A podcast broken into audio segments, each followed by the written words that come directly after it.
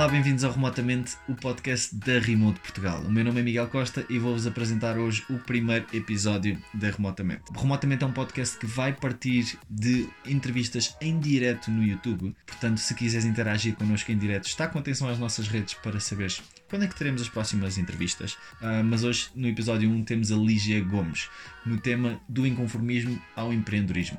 A Lígia seguiu um percurso académico dito normal, foi para a área que queria a área da saúde e depois de trabalhar algum tempo nessa área, decidiu procurar algo mais criativo e encontrou o marketing digital dentro da área da saúde. E através do marketing digital acabou por se envolver numa das maiores empresas no mundo do trabalho remoto e do nomadismo digital e acabou por perceber que isto é uma realidade bem real e que já existem muitas pessoas a trabalhar na internet apenas e descobriu também o empreendedorismo. Ao longo deste percurso foi viajando e foi desenvolvendo os seus valores, valores de sustentabilidade e juntou o empreendedorismo à sustentabilidade e lançou a Pegada, um dos projetos que pretende ajudar Portugal a tornar-se mais sustentável e a reduzir a pegada ecológica.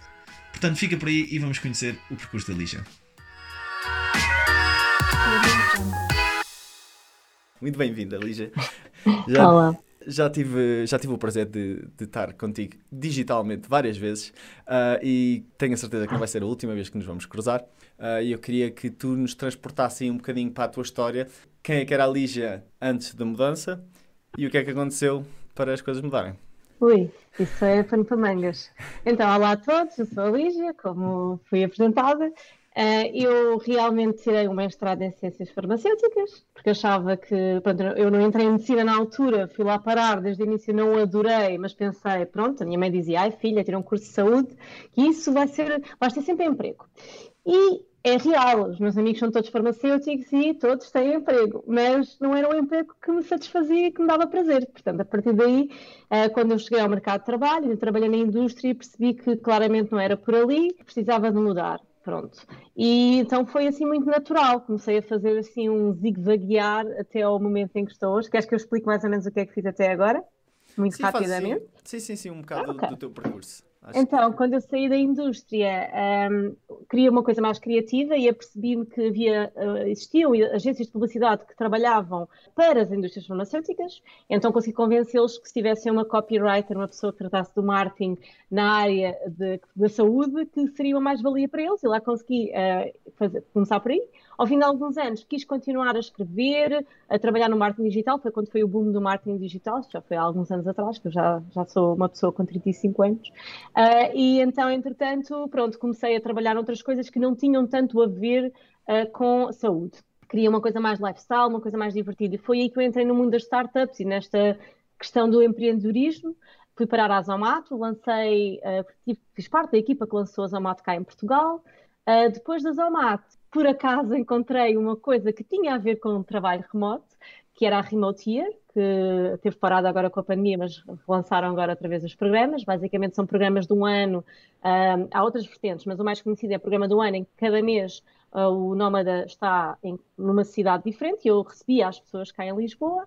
Uh, portanto, esse foi o meu trabalho durante algum tempo. Então, depois de ver milhares de pessoas a passar por mim que tinham trabalhos remotos e que podiam estar pelo mundo inteiro, eu pensei, bem, Uh, se calhar é isto, não é? Se calhar é isto que eu quero, porque entretanto também já tinha começado a viajar muito e queria viajar mais. Antes, antes de prosseguir, que já tenho aí duas perguntas para te fazer no que tu acabaste de partilhar até agora. Tu entraste para o digital quase acidentalmente, e para o trabalho remoto também tiveste um, um contacto assim, foi surpresa. Uh, e, mas antes, antes da parte do trabalho remoto, queria que tu partilhasse um bocadinho de o que é que tu fizeste no, no digital e coisas diferentes é que experimentaste e que lições é que tiraste para ti própria que depois levaram à decisão de te envolver com a Remote Year. Então, imagina, eu estava numa agência de publicidade na altura em que o marketing digital começou a ser uma cena. Portanto, redes sociais, estamos a falar de 2012, mais ou menos. Em que eu trabalhava como copy, portanto escrevia os headlines para as campanhas publicitárias e tal, e depois era preciso que alguém começasse a preocupar, porque as, as empresas começaram a ter redes sociais, começaram a, a caminhar, ter uma, pronto, ter uma, uma, uma página no digital, uh, os sites melhorados, essas coisas todas, e era preciso que alguém pegasse nisso. Eu comecei um bocadinho a ir por esse caminho e comecei a gostar muito. Uh, disso, pronto, eventualmente a certa altura até criei um blog e comecei eu própria também a trabalhar um bocadinho as minhas redes sociais, mas é uma coisa que me dá imenso prazer. A criação de conteúdos online é uma coisa que me dá mesmo muito prazer e que mudou, bem, imenso, desde que eu comecei há muitos anos até agora. E então foi assim sempre uma coisa que calhou ser naquele momento, eu estava numa agência, precisava de alguém que pegasse naquilo e fui eu naquele momento, pronto. E daí até à Remotier, como, o, que é que, o que é que te levou a essa transição? Foi uma oportunidade que te apareceu? Foi tu decidiste, ok, eu quero me envolver mais com o digital e quero me rodear de pessoas que trabalham no digital? O que é que te levou até à Remotier? O que aconteceu foi, eu estava na Zomato e foi quando eu comecei a viajar muito. Comecei cada vez a viajar mais, foi quando eu comecei a decidir que já não ia comprar mais roupa, que já não ia fazer uma série de coisas para juntar dinheiro para viajar mais e mais e mais. E eu queria viajar mais. E a certa altura encontrei no Facebook um ad, pronto, Facebook ads, quem nunca, não é?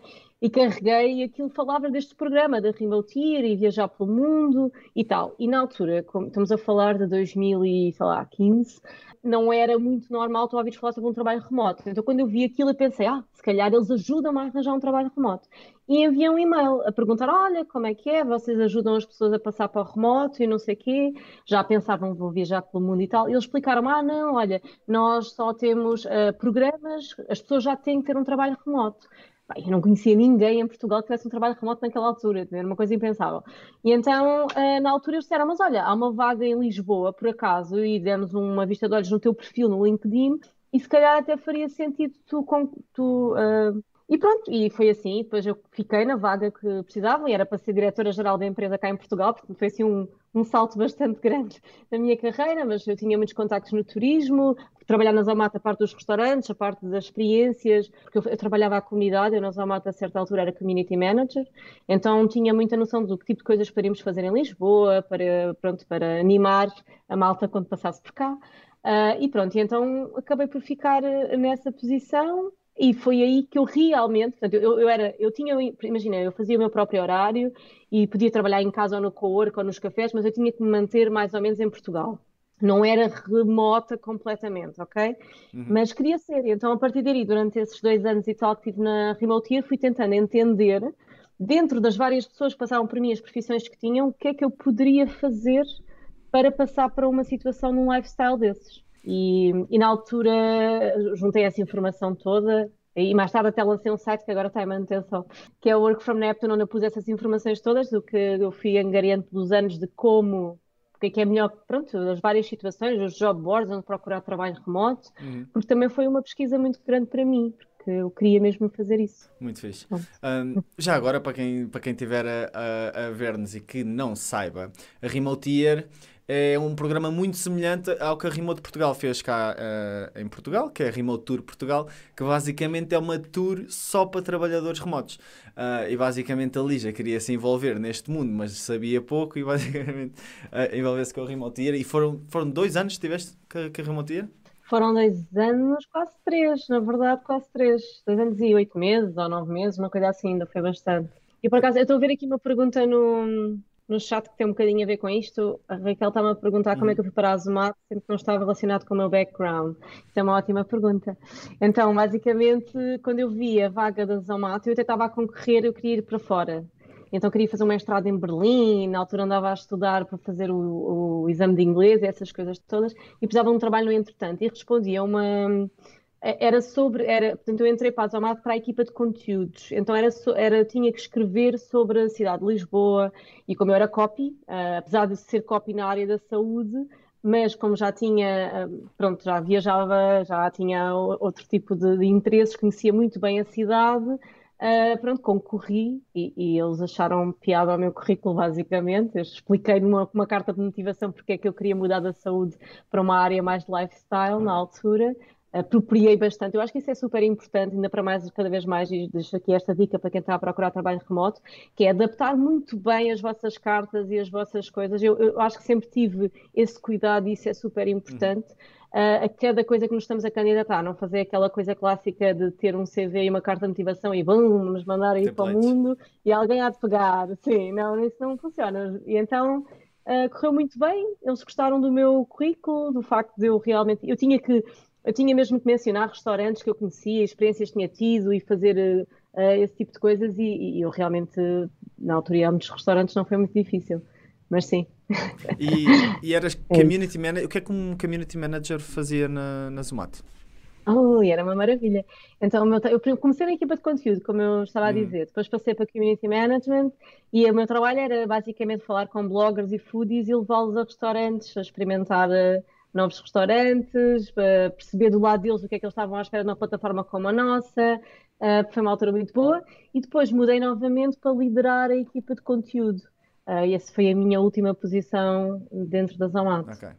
Muito interessante. E voltando então à Remotier, que foram quase 3 anos, disseste tu que estiveste envolvido com a Remotier, deduzo que te passaram dezenas de trabalhadores remotos pela, pela frente, tiveste Milhares. de, traba- de trabalhadores remotos. Uh, muitos a fazer, aposto que era raro que apanhasse duas pessoas a fazer a mesma coisa. Sim. E eu queria te perguntar hum, o que é que te levou a pensar, que decisões é que tu tomaste, que ideias é que te passaram pela cabeça, uh, o que é que aconteceu depois desses três anos na Remotier?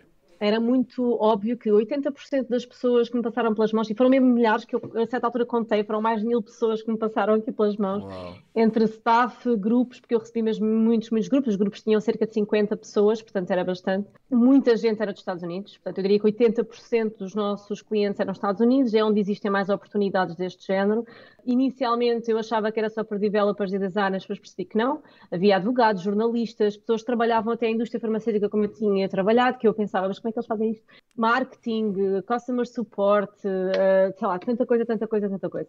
Uh, malta a fazer dropshipping, malta que só trabalhava investimentos, uh, sei lá, imensas coisas. E então eu, eu, na minha perspectiva, para mim, o que eu pensei, como eu trabalhei aqueles anos todos, eu já tinha trabalhado na, na Zomato a fazer criação de conteúdos e seria um caminho fácil, sei lá. Só que o problema é, nós somos portugueses, o meu inglês é ótimo, mas não sou nativa e eu percebi Uhum. que isso era uma dificuldade. E então pensei, ok, então não é por aí. Uh, marketing digital poderia ser a minha hipótese, mas mais uma vez, de escrever muitos copies para redes sociais, tudo mais, pensei, ok, isto é mais complicado. E, e sempre achei que era difícil, mas como eu trabalhei muito tempo na Remote e o traba- meu trabalho no geral era organizar a experiência, toda a operação, mas depois também todo o suporte do, do, do cliente. Então eu pensei que Customer Support seria uma boa hipótese para entrar no meio remoto. E foi por aí, foi por aí. O meu trabalho atual é Customer Support, trabalho para uma startup australiana, numa área nada a ver com nenhuma das anteriores, portanto é na área de User Research, Usability. Uh, basicamente é uma plataforma de testes para designers e, e pessoas, user researchers, procurarem se o site deles está, está como deve ser, qual é que é o logo que é melhor, o que é que as pessoas preferem. Portanto, há uma série de coisas que se pode fazer e que por acaso, depois lá está mais uma vez a questão sorte, eh, ter uma carreira diversificada. Eu na altura estava a tirar, estava a acabar uma mestrado em antropologia, cuja tese foi sobre nomadismo digital e trabalho remoto. Se quiserem ver, eh, está no repositório da Nova. Posso pôr aqui o link, tenho que ir à procura. Uh, mas basicamente uh, eu escrevi isso, mais uma vez, carta de motivação, muito importante. Eu tinha ouvido dizer que uh, os antropólogos, havia muito, muito trabalho para antropólogos na área da usabilidade uh, e eu não, pronto, é uma área que eu não conhecia de todo e eu escrevi isso no meu minha carta de motivação, estava a acabar uma mestrado em antropologia, não sei o quê, porque fui tirar este mestrado só por fun e eles acharam graça e chamaram-me a entrevista, mesmo eu não sendo nativa, porque eles são da Austrália e disseram-me claramente que estavam só a ver pessoas de UK, Uh, países nórdicos, porque têm a noção que aí o nível é mais nativo, vá, mais próximo do nativo. Uhum. E tive sorte. Então, acho que adaptar, por isso é que eu digo sempre, adaptar, adaptar, adaptar, entender o que é que a empresa, o que é que, o que, é que eles fazem, perceber muito bem quando, nos concorre, quando concorremos a alguma coisa é muito importante. Voltando um bocadinho atrás, já vamos voltar ao facto de tu agora és uma empreendedora e tens um emprego. Uh, é emprego full-time? Não sei se é full-time? Full time, sim. E isto é o, é o que eu e a Matilde costumamos, costumávamos de chamar o, o, modelo perfeito. Isso não existe, mas o que nós aconselhamos as pessoas a fazer é que não façam o que nós fizemos, que nós largámos tudo e fomos à descoberta e tipo, este negócio tem de funcionar e fomos com um budget limitado. E o que tu estás a fazer é o que nós aconselhamos, seja por freelancing ou por tendo um emprego remoto, uh, é arranjar uma estabilidade financeira de alguma maneira enquanto investes o teu tempo secundário ou um X horas por dia no teu projeto, onde está a tua paixão, onde estão os teus valores, e depois, com o tempo, se, se assim o quiseres, como é óbvio, ir fazendo a transição é assim o que nós chamamos o, o modelo perfeito para não irem à loucura. Se quiserem ir à loucura como nós fomos, também resulta, uh, mas por segurança é assim que aconselhamos. Isso é verdade, tudo, tudo concordo mil. Uh, embora eu no passado, imagina, quando não gostei da indústria farmacêutica, despedi-me e não tinha nada a seguir. Depois passei uns meses à procura de qualquer coisa. Depois, a certa altura, também me despedi outra vez e também não tinha nada a seguir e há sempre aquela instabilidade. Tens que, para fazer esse tipo de coisas, tens de ser uma pessoa que não tem realmente muito medo de instabilidade ou que tem uma base forte. Uhum. Portanto, se acontecer alguma coisa, olha, vais para a casa dos teus pais, não é nada do que tu queres com 30 e tal anos, mas paciência, uhum. né? Mas o, o, que eu até queria dizer era outra coisa, que é, é verdade, mas depois tens que, tens que, ser, tens que ser muito metódico, porque, por exemplo, o que eu sinto agora é, como estamos em quarentena, lockdown, pandemia, o que se queira chamar, tem sido relativamente fácil eu manter o full-time e ter um tempo para a pegada, mas eu acredito que quando as coisas voltarem à normalidade vai ser muito mais difícil, porque depois começas a ter a tua vida social e o tempo não estica, e eu então ando, ando aqui com pensamentos sobre como é que eu vou conseguir fazer isso. Uh, se tiverem ideias como é que estica, estica o tempo por aí, por favor, uh, mandem-me uma mensagem. Pois, isso também tem sido aqui uma dificuldade aqui, uh, porque eu estou em Bansko, para quem não sabe, e aqui Uh, a pandemia é um bocadinho um mito, para além de que a comunidade, muito, muitos de nós já tivemos o vírus, então a minha vida social, eu acho que nunca tive uma vida social tão ativa como estou a ter agora em plena pandemia. Uh, e pronto, sim, é um desafio, é sempre um desafio, claro, mas é um, é um equilíbrio que todos nós temos de aprender. Sim, concordo que seja o modelo perfeito. Yeah. Antes de entrar na, na pegada, queria-te. É curioso que foi, aconteceu um bocado o mesmo comigo e com a Matilde que foi hum, viajar, é, é como, como o Gonçalo Cadilha diz, é, é um catalisador da vida, que é força as coisas a acontecer. Uh, e a verdade é que eu sinto que muito de, dos meus valores e dos meus ideais eu descobri-os a viajar.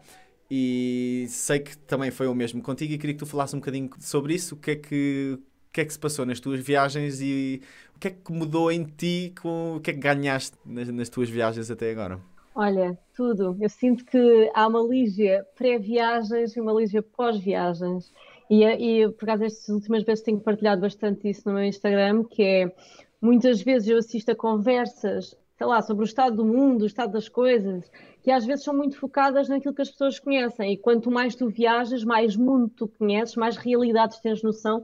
E então tu muito rapidamente consegues ter uma noção mais global de, de quando tens um discurso. Pronto, eu acho que isso é super importante. E eu, ao longo das minhas viagens, fui-me preocupando muito, pronto, é uma questão que vamos falar a seguir, com a sustentabilidade, porque realmente comecei a ver uh, muito lixo, uh, muito, muita coisa que poderíamos mudar, e não, não estou a falar só de países em desenvolvimento, ou como lhe queira chamar, que ainda não há uma maneira correta, mas estou a falar mesmo cá. Há muitas coisas que nós à nossa volta deviam ser feitas de outra forma, e isso começou-me a, a, mudar muito.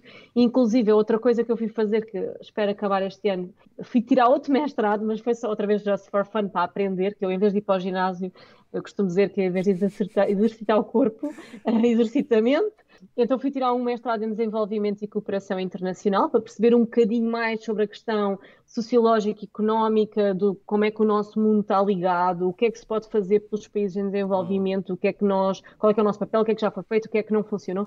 E então, pronto, e, e estas questões da sustentabilidade, estas questões do slow living, de as coisas não serem muito importantes para mim, sabes, isso, isso foi tudo em viagem. Eu viajo com mochila às costas com o mínimo indispensável, tento deixar a minha pegada mínima nos sítios onde passo uh, e pronto, e tento passar sempre essa mensagem também a quem me segue nas redes e o consumo consciente, ajudar as comunidades locais, essas coisas todas. Sabes, eu antigamente era aquela pessoa que dizia assim, ah, isto quando estava na faculdade, isto de lavar a louça, olha, bom era comprarmos só pratos de plástico cá para casa, para as jantaradas e depois deitamos isto tudo fora, uhum. né?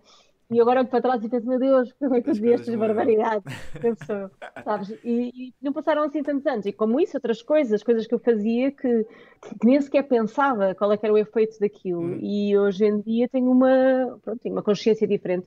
E acho que não é. Imagina, isto não começou. Eu não, eu não lhe quero chamar moda, porque eu sei que é uma coisa boa, que nos últimos anos as pessoas se preocupem mais com este tipo de coisas, mas isto já começou há uns anos atrás, eu era aquela chata do grupo que, não sei, pai, há um casamento, há um casamento há cinco anos atrás, eh, fizeram aquela coisa de lançar os balões com os LEDs dentro, e eu recusei-me a lançar o balão, e foi um drama, porque devia fazer, porque os noivos iam ficar contentes, e eu assim, não, mas vocês não estão a perceber isto, não faz sentido absolutamente nenhum, vamos só mandar balões para a natureza, tipo, o que é isto? E, e hoje em dia toda a gente percebe que isso é uma coisa que não se faz, e na altura eu era só a chata do grupo que tinha as minhas manias. E foi por viajar. Eu acho que viajar uhum. abre a consciência. Yeah, completamente. E é uh, completamente isso. Sinto, sinto mesmo que. Acho que também é o facto de estarmos expostos a, ao, ao problema que nós não damos muita atenção cá em Portugal ou nos países desenvolvidos, mas que estão noutra escala completamente superior nos países em desenvolvimento, que a consciência bate forte e que depois aí é que realmente nos molda. Uh, e então, fazendo. Claro. Uh, pegando nestes valores e a tua veia empreendedora que, que no teu percurso que teve sempre a palpitar, que sempre estiveste envolvida em coisas e que foste lançando coisas e que foi o, o tal o job board, uh, então lançaste a pegada. E eu agora queria que tu apresentasses Sim. o que é que é a pegada uh, e um bocadinho da história do início da pegada. Então, a Pegada é, neste momento, é um site agregador de negócios uh, ligados à sustentabilidade. Para já, em Portugal, para quem sabe o mundo, Marte, logo se vê. Uh, temos também uma parte de notícias ligadas à sustentabilidade e eventos ligados à sustentabilidade. Portanto, para já isto. O que nós queremos ter é um site onde todas as pessoas se preocupam com estes temas e as que não se preocupam também uh, vão lá e consigam encontrar o que é que está a acontecer um, e fazerem um bocadinho compras ficar mais conscientes quando procuram os sítios onde vão consumir.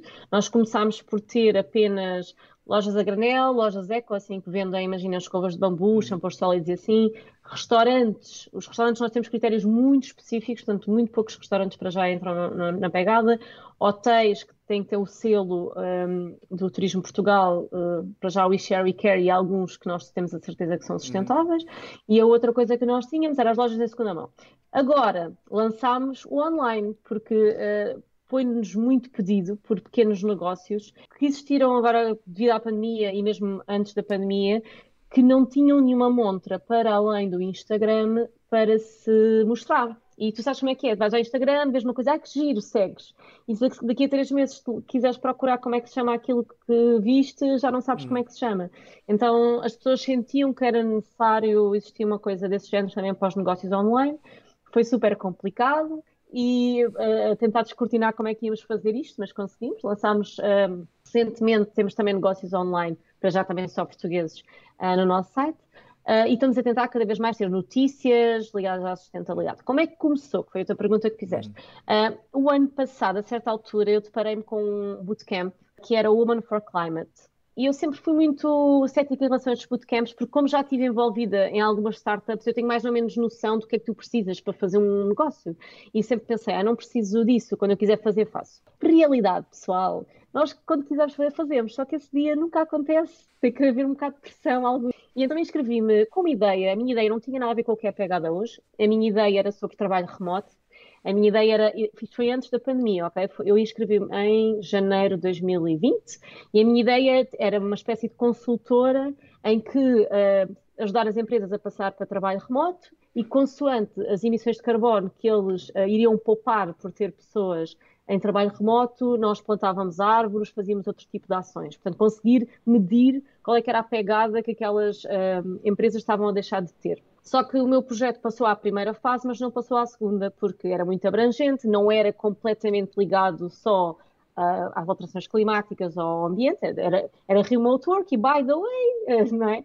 Então uh, não passou à segunda fase. Era só mulheres, portanto, Woman for Climate, com ideias para ajudar o, as alterações climáticas. Dentro neste, neste processo, eu encontrei lá uma rapariga que é a Marta Cerqueira, que é jornalista que escreve sobre sustentabilidade na MAG, e ela tinha esta ideia do que é pegada hoje, se bem que era numa versão um bocadinho menos complicada. Uh, e a certa altura ela, ela, passou para a segunda fase e ela veio falar comigo e disse: Olha, Liz, nós conhecíamos no Instagram, eu seguia, ela seguia, mas sabes, nunca nos tínhamos conhecido pessoalmente, uhum. só que partilhávamos os mesmos gostos. Então ela veio falar comigo e disse: Olha, Lígia, eu não estou a conseguir andar com isto para a frente, queres pegar nisto comigo e a ver se fazemos isto alguma coisa? E eu, ok, bora, bora lá. Estávamos em pleno, estávamos, pronto, 2020, vocês sabem, né? Tinha muita coisa para fazer, mas queria ter mais. Uh, e pronto, e a pegada passou realmente a, a existir. O Hugo juntou-se a nós, que é o, é, também trabalha na, MAG, trabalha na MAG com. Trabalhava agora já não. MAG com a Marta. E os três pegámos nisto e fizemos acontecer, e agora é uma das nossas prioridades, é o nosso pequeno bebê. Recentemente ganhámos um prémio da Nova com o Santander, uh, ganhámos a, a, semana passada, uh, pro, concorremos a um prémio de também eram, eram 40 projetos e o nosso foi o vencedor. Uh, mas, mas pronto, estamos a perceber que isto é uma coisa que faz falta, uhum. que, que, as pessoas querem perceber onde comprar de uma maneira mais consciente e pronto, e, está a ser um projeto espetacular. Olha, e tocaste aí num ponto uh, que eu queria sublinhar que é ideias todos têm. Todos têm ideias. Metê-las na prática é uma pequena porcentagem e aguentar os maus momentos até que as coisas resultem ainda uma pequena porcentagem dessa pequena porcentagem. E eu queria te perguntar, falaste aí de uma pressão, queria te perguntar o que, é, que dicas é que tu darias a pessoas que têm ideias, mas que está-lhes a faltar aquele, aquele impulso? Importante para nós, para ser sincera, aquilo tinha um prémio monetário no fim. Não te vou mentir que havia sempre aquela expectativa do género, se ganharmos este dinheiro, vamos conseguir fazer. Mas eu acho que o que realmente empurrou a coisa a acontecer foi uma coisa que eu não acreditava, mas não acreditava mesmo. E agora acredito, pronto, é assim, que é a questão da mentoria. Que é a questão de tu teres, nós tínhamos um mentor uh, quinzenalmente uh, nos puxava as orelhas e dizia: Olha, ok, então aquilo que vocês tinham decidido fazer estes 15 dias, fizeram? Uh, Vou-vos pôr a falar com um mentor para falar sobre a parte do modelo de negócio, para falar sobre a parte de marketing, quais são as vossas dificuldades. Então, tu teres alguém que está sempre assim a espicaçar eu acho que é mesmo importante, porque senão deixas andar. E mesmo quando, por exemplo, em dezembro tudo isso acabou, nós não, não ganhámos esse bootcamp, mas tentámos que entre nós, estamos-nos sempre a tentar espicaçar uns aos outros, sabes que agora já não temos isso, mas inscrevemos noutros programas deste género, daí que ganhámos este, da, da Nova com Santander, uh, onde aconteceu ma mais ou menos o mesmo. Portanto, nós tínhamos a obrigação de ir àqueles workshops, de assistir, de entregar planos. E, por exemplo, é claro que eu sei fazer um plano de negócio, é claro que financiamento não sabia tão bem, aprendi.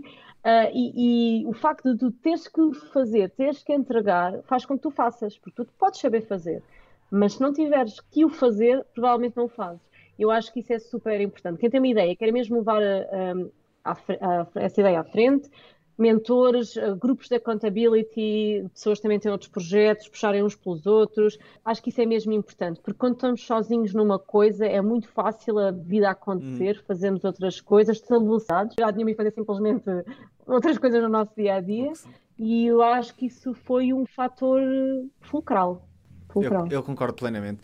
Acho que arranjarmos alguma coisa que nos pressione, seja um mentor, seja uma equipa em que se explicassem uns aos outros, ou até nem que seja só publicar. Publicar, por exemplo, meter publicamente eu daqui a dois meses isto vai estar feito, ou daqui a seis meses isto vai estar feito. O facto de nós dizermos ao mundo vai criar uma pressão em nós realmente fazer acontecer. Se nós guardarmos para nós e não criarmos esta pressão, uh, é muito fácil de nos convencermos a de arranjarmos desculpas. Con é concordo completamente. Olha, agora aqui uma pergunta muito uh, concreta e curta, que é do, do percurso da pegada até agora, quanto Sim. é que foi planeado e quanto é que foi meter as mãos à obra, errar, falhar, aprender e mudar? Ah, pá, eu diria que 80% da segunda e 20% da primeira. Porque, imagina, mesmo que nós tínhamos decidido para a pegada, o que iria ser foi mudando ao longo do tempo, uh, com as mentorias, Uh, o modelo de negócio foi mudando ao longo do tempo com as mentorias. Nós tínhamos uma ideia muito clara, vamos fazer assim, e depois percebemos que aquilo não tinha sentido nenhum. Temos que fazer perguntas a muitas pessoas: uh, o que é que acham sobre isto? Perguntar, não ter medo. Eu acho que depois também há uma coisa, uma mentalidade muito portuguesa que é as pessoas têm uma ideia e guardam-se para elas: ah, não vou contar isto a ninguém porque senão alguém rouba. Esqueçam isso. Perguntem, vão ter com quem possa ter interesse. Se nós não tivéssemos falado com restaurantes para perceber o que é que eles já fazem em termos de sustentabilidade, se nós não tivéssemos falado com pessoas, o que é que elas acham que os restaurantes devem ter em termos de sustentabilidade, uh, se não fôssemos falar com lojas, quais são as dificuldades delas, o que é que elas estão a precisar, nós fizemos muito esse trabalho, demorou muito tempo porque lá está, como eu disse anteriormente, todos nós temos o nosso full time, então isto, a coisa não está a fluir tão rápido como nós gostaríamos, mas uhum. está a fluir, pronto. Um, então, isso é importante, falar com pessoas, falar com pessoas, e quando as pessoas falam contigo, tu mudas de ideias. Por exemplo, aquilo que eu mencionei anteriormente em relação ao online, ter as marcas online no nosso site não era uma prioridade. Nós pensávamos só Lisboa, depois os arredores de Lisboa, depois o Porto, depois não sei o quê. E depois percebemos, depois do lançamento, uh, que o que faltava mesmo era ter um espaço às marcas online. Então fomos primeiro por aí. Uh, tanto que só agora uhum. é que uhum. se calhar vamos começar a pegar nos arredores de Lisboa, só depois a Porto, só depois o resto do país, porque percebemos que havia essa necessidade. Então a coisa vai acontecendo. Porque tu entendes que tens que ir para outro sítio. Não podes ter ideias muito fixas, uh, porque depois podes estar a tentar fazer um produto que o mercado não precisa. E então é preciso ouvir. Uhum. Eu acho que é, é preciso ouvir muito. Podes planear e nós planeamos imenso, mas depois temos que mudar muitas coisas. Ser é flexíveis. Okay. É. é ok, é ok. É, é isso. Concordo plenamente. Saber perguntar, saber ouvir e dar, eh, dar espaço a, que, a, não ter as ideias fixas e a, e a, que haja a mudança de tudo o que nós acreditámos até agora e de realmente questionar as coisas. Eu questiono muito uh, e acho que questionar é muito, muito importante. Uma coisa que eu acho que tu estás a fazer e que eu acho que há imensa oportunidade uh, e que eu adoro este tipo de plataformas, que é nos últimos, sei lá, 20, 30 anos, uh, esta questão dos, dos centros comerciais foi, veio um bocadinho destruir o pequeno comércio. Sim. E agora há todas estas novas plataformas, uh, como, como é o caso da Pegada, como é o caso do, daquelas plataformas de, do anti-desperdício de comida, que agora não me lembro do nome. O Too Good To Go. Tugo, tugo.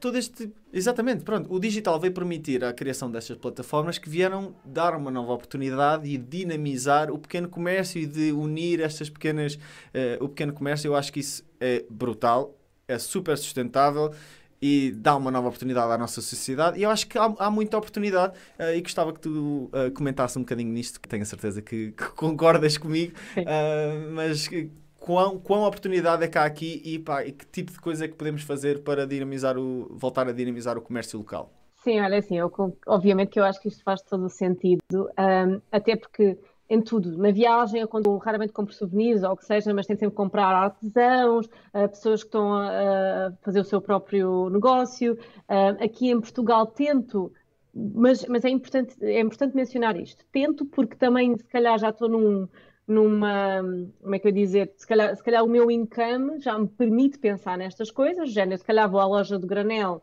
comprar, que ainda é um bocadinho cara, comparado se calhar com uma grande superfície, não vou dar nomes, uh, mas que eu se calhar neste momento já posso fazer essa mudança, mas cá compre menos, se calhar em vez de comprar o que está em promoção, 3 quilos, não sei do quê, porque se vai estragar de qualquer maneira não tenho de arrumar, compro só 1 quilo e, e aquele 1 quilo é todo consumido, Portanto, eu tento, eu compro mesmo só o que preciso e tudo mais. Portanto, acho que essa, essa coisa de, da promoção, do, às vezes só faz com que nós estraguemos comida, que para mim, hum. estragar comida é assim daquelas coisas que para mim é completamente impensável. Uh, oh, eu também já não compro roupa em lojas comerciais uh, há sete anos, porque decidi que ia comprar sempre só em segunda mão ou, ou marcas sustentáveis ou pequenos negócios. Agora, é óbvio que essas grandes marcas têm que continuar a existir porque há pessoas que precisam delas para se poder vestir, para se poder alimentar e não estou aqui a dizer para se fazer boicote às grandes marcas, ok? Portanto, não, não é nada disso. Mas acho que apoiar os pequenos sonhos, sabes? Tipo, alguém que abriu um negócio tinha aquele sonho, queria fazer aquilo, se calhar uma pequena artista que desenha umas t-shirts, se calhar é alguém que faz mesmo arte em madeira, calhar é ter uma pequena lojinha em granel porque aquela pessoa uh, vive um estilo slow living e queria mostrar isso aos outros. Eu acho que apoiar o negócio local é apoiar os pequenos sonhos e todos uhum. nós temos um pequeno sonho que gostávamos que os outros nos ajudassem, então eu acho que é um bocadinho por aí que eu gosto de apoiar o, negócio local. Uh, uma das últimas perguntas que tenho aqui para ti que é, é um bocadinho mais, mais a ver com as fases do negócio da pegada. Uh, queria que tu partilhasses quais são os próximos passos da pegada, o que é, o que, é que a pegada está a focar, o que é que está, uh, quais são os próximos objetivos e depois queria que dissesse qual é que foi assim a fase mais difícil até agora. São duas perguntas numa. A fase mais difícil até agora na pegada. Então, olha, uh, o que nós estamos agora a planear, é, obviamente, nós nem sequer uh, que temos as marcas online no nosso site, temos uma, uma área de registro de login que está a dar assim, uns, uns pequenos problemas, e então estamos a ver se, se, isso fica ok para poder lançar isso às pessoas que nos seguem. Para além disso, vamos lançar agora um e-book eh, sobre maternidade sustentável, acho que já posso dizer aqui. Uh, e então acho que isso é super, é, está super giro. Uh, e, e, o nosso, obviamente, o nosso objetivo para este ano, 2021, é chegar ao máximo de pessoas, criar uma comunidade, não é? Porque a, a, pegada também é, vamos ser honestos, é suposto ser um nosso emprego daqui a uns tempos, portanto, ser monetizado, e nós temos uhum. que criar esta comunidade, chegar a estas pessoas, uh, para depois poder realmente pôr em prática o nosso modelo de negócio. Eu acho que a coisa mais frustrante uh, quando se faz a criar um negócio no geral, e foi o que nos custou mais, foi quando tu queres fazer as coisas, mas estás dependente de outros. Por exemplo, uh, o site, fui eu que o fiz inicialmente, sozinha, porque eu não sou developer nem pouco mais ou menos. Deve, o site da Pegada deveria existir numa plataforma mais robusta, mas na altura nós tivemos de decidir por WordPress porque era o que eu conseguia fazer, era o que eu já tinha alguma vez feito.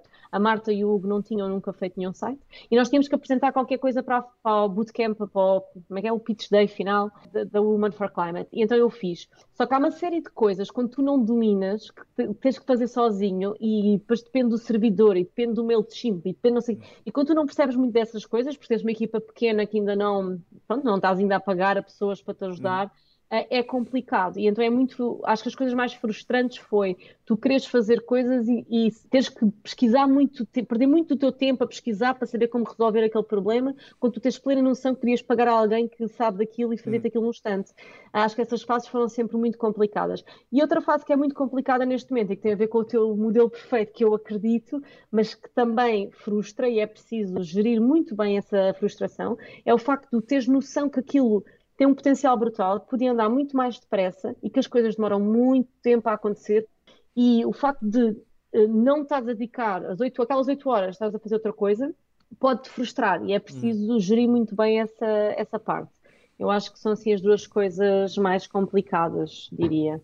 É dor, é, é uma dor muito comum em cada empreendedor, que é basicamente Exato tu podes pagar de duas maneiras, ou pagas com dinheiro ou pagas com tempo e paciência.